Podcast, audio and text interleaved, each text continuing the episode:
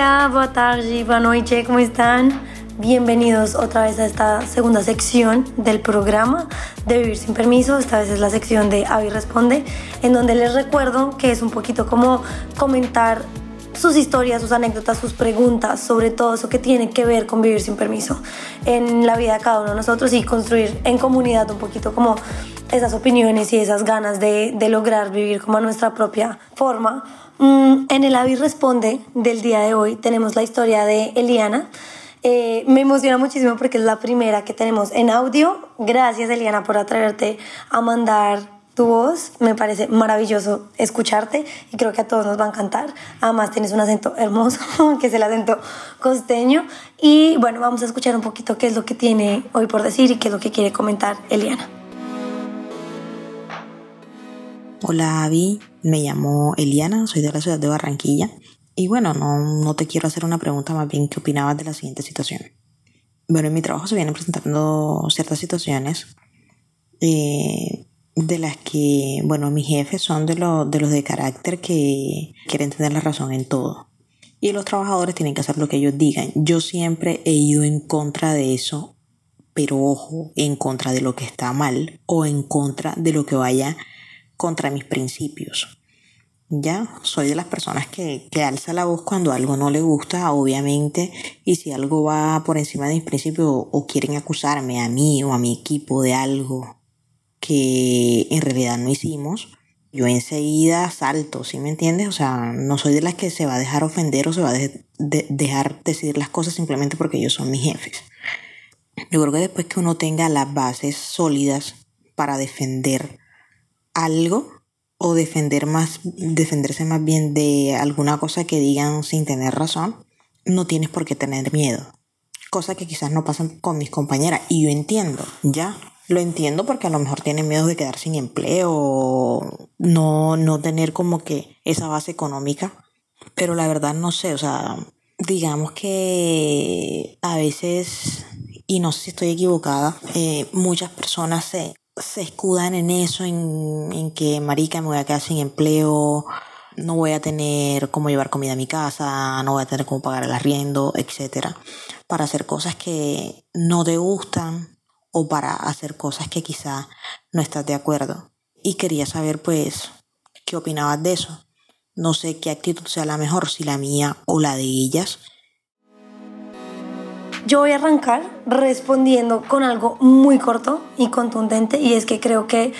el deber ser y el ser normalmente son dos cosas muy diferentes. Entonces, respondiendo la pregunta, a mi parecer, claro que siento que uno debería siempre ser muy fiel como a sus pensamientos y a sus posiciones y a sus principios y alzar la voz para evitar injusticias o tener que hacer cosas que a uno no le gustan o le incomodan, pero también es cierto que mm, hacer esto en la realidad todo lo que uno quisiera hacerlo es algo realmente un poco difícil. No voy a decir utópico porque creo que hay mucha gente que en realidad más o menos logran a lo largo de su vida ser personas que se reconocen mucho por alzar la voz, decir las cosas que piensan y creo que eso es genial y que deberíamos aprender muchísimo de eso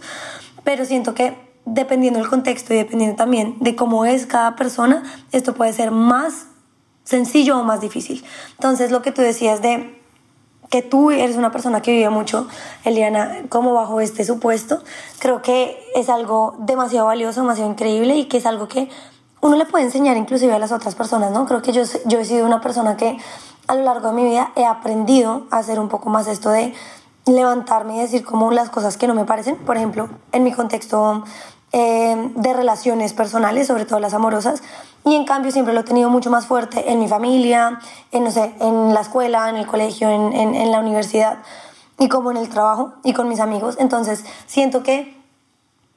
pucha, es muy, es muy difícil como uno decir simplemente esto es lo que uno tiene que decir, esto es lo que uno tiene que hacer todo el tiempo porque todos somos personas diferentes, pero sí me parece algo muy valioso reconocer uno, por ejemplo, en qué áreas de la vida es más vocal que en otras y en qué áreas de la vida uno todavía tiene que aprender. Y digamos que la pregunta que nos hacen es,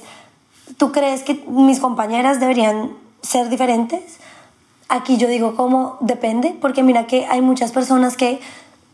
que esto también me parece algo muy válido y es aprenden a escoger sus batallas. Y puede que haya cosas que les parezcan injustas, como puede que hayan otras eh, injustas pero estén dispuestas a hacerlas, ¿sabes? Como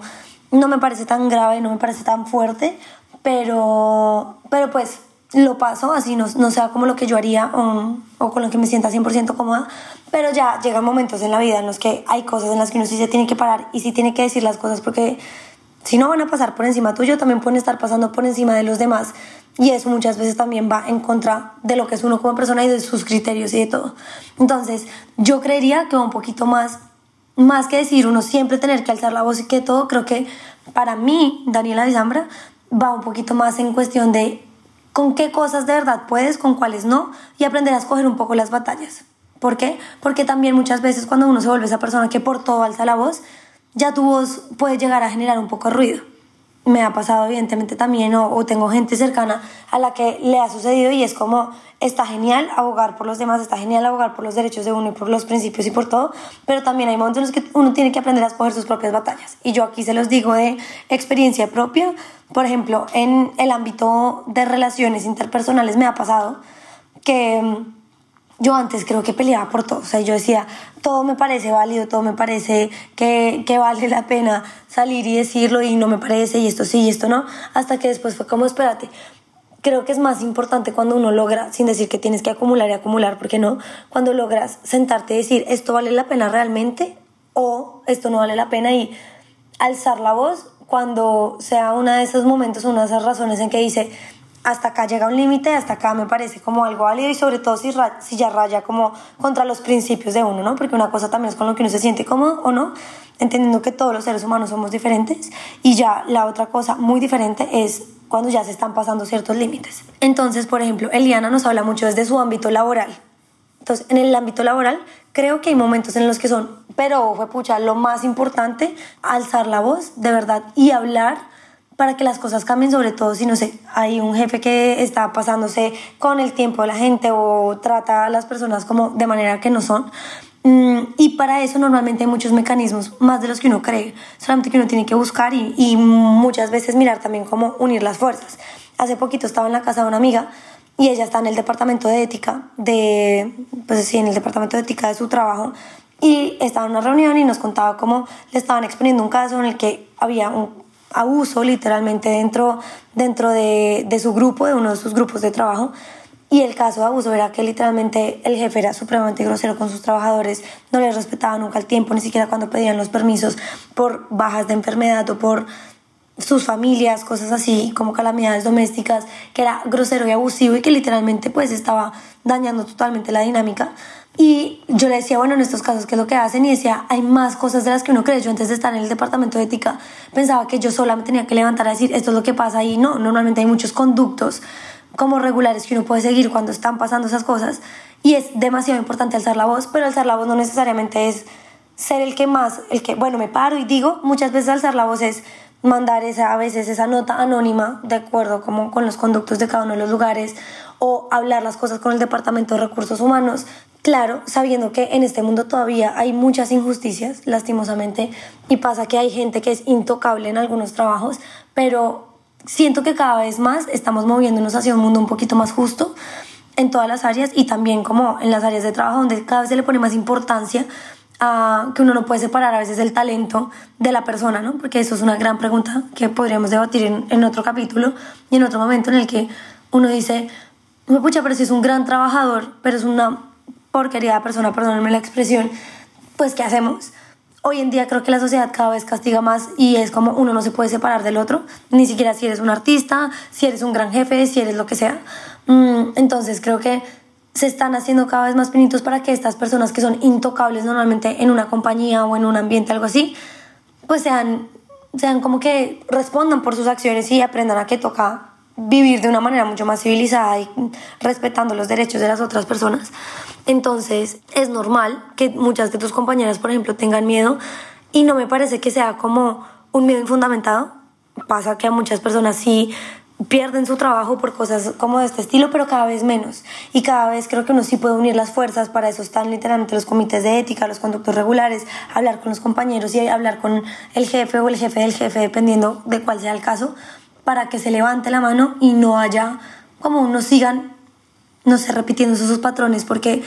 también a veces no decir nada es dar una respuesta. y es dejar que se sigan perpetuando un poquito como esas cosas que uno está tratando de cambiar. Entonces, un poquito a manera de cierre, siento que primero escoger las batallas, no por todo para mí uno debe estar alzando la voz, o sea, uno tiene que ver en qué momentos sí, en qué momentos no. Segundo, siempre revisar y tener en cuenta que la manera de alzar la voz pueden ser muchas maneras de alzar la voz, ¿no? O sea, porque hay personas que son súper vocales, como yo, por ejemplo, pero hay personas que les cuesta, que no son muy buenas como hablando y expresando su opinión de la manera hablada, para eso está la escrita, puede estar el anonimato que también protege muchísimo, mm, o si se sienten cómodas con una persona y se alían con esa persona para que luego hablen en conjunto. O sea, hay muchas maneras de hacerlo cuando llegue el momento como correcto. Y tercero, siento que no hay que juzgar a esas personas que no se atreven a hacerlo. Sus razones tendrán. Una puede ser, como lo decía Eliana en su nota de voz, puede ser por el miedo a perder su trabajo, de que no se pueden dar ese lujo, de que lo que sea, porque lastimosamente aún hay muchos casos en donde pues el trabajo sí depende 100% de esa persona, ese jefe, lo que le dijeron y de todo. Así que mm, esperemos que cada vez sea menos, que cada vez se utilicen más esas herramientas y, y esa opinión y, que uno pueda llegar como a vivir literalmente sin permiso en, en, en ese sentido de, hey, estas cosas no están bien, parémonos, hablemos, pero hay muchas maneras de hacerlo y siempre teniendo en cuenta que debe ser con cosas justificadas, tampoco pues pelear por pelear, porque eso también termina pasando en algunos casos. Así que, no siendo más, Eliana, muchas gracias por haber participado de esta sección, en verdad me encanta. Muchas gracias también por exponer este punto que yo creo que toca a muchas personas, ¿no? Porque en los trabajos muchas veces es donde uno más se queda callado, pues porque es el sustento, el, el tema. Así que, no sé, es muy válido que nos planteemos también cuántas veces nosotros por miedo hemos dejado de hacer muchas cosas y de decir muchas cosas cuando no quieres quedar mal, no quieres lo que sea, pero cuando miras hacia atrás dices, ¿sabes qué? No es demasiado tarde, de aquí en adelante voy a alzar la voz y voy a decir, porque a todos nos ha pasado, créanme. Inclusive, hace poquito yo estaba viendo, aquí les voy a hacer un mega spoiler, estaba viendo el resultado de un proyecto en el que estuve, que amé y del cual hice parte, pero en el que me di cuenta que me limité mucho y me limité mucho como por, por cuidar y por también por miedo y por lo que sea hasta que después dije, fue madre, ok, no de, tal vez no me arrepiento, pero sí lo pude haber, no sé, haberlo manejado de una manera diferente, ser un poco más abierta frente a alzar la voz tal cual. Pero pues aquí lo que queda es que de aquí en adelante lo puedo hacer, o sea, siempre somos eh, no somos un producto terminado, esta frase se ha vuelto como de mis frases favoritas, de aquí en adelante, ¿cómo puedo hacer ese cambio? ¿Cómo puedo alzar mi voz para cambiar las cosas, para ayudar a los demás cuando estoy viendo que hay una injusticia con los demás? Y, y nada, sobre todo en un ámbito tan importante como lo es el laboral, no, no, no, no podemos dejar como que pasen este tipo de cosas. Así que nada, no siendo más, los dejo con esta reflexión. Feliz semana. Nos vemos la próxima semana con un súper episodio de video podcast y nos escuchamos por aquí. No se les olvide seguirme, por favor, aquí en Spotify, pónganle follow, prendan la campanita o también en cualquiera de las otras plataformas en las que me estén escuchando y se estén escuchando. Acuérdense también que si quieren estar en este espacio, así como Eliana, como Andrea, que ya estuvieron aquí, mándenme su historia, sus preguntas, sus comentarios, que no hay nada más valioso que aprender a vivir sin permiso juntos en comunidad y que charlemos y veamos un poquito las cosas desde otras perspectivas. Así que les mando un beso y un abrazo gigante y no se les olvide tampoco seguirme en mis redes sociales como Daniela Avisambra B. Los espero por allá en todos lados y nos escuchamos en un próximo Vivir sin Permiso.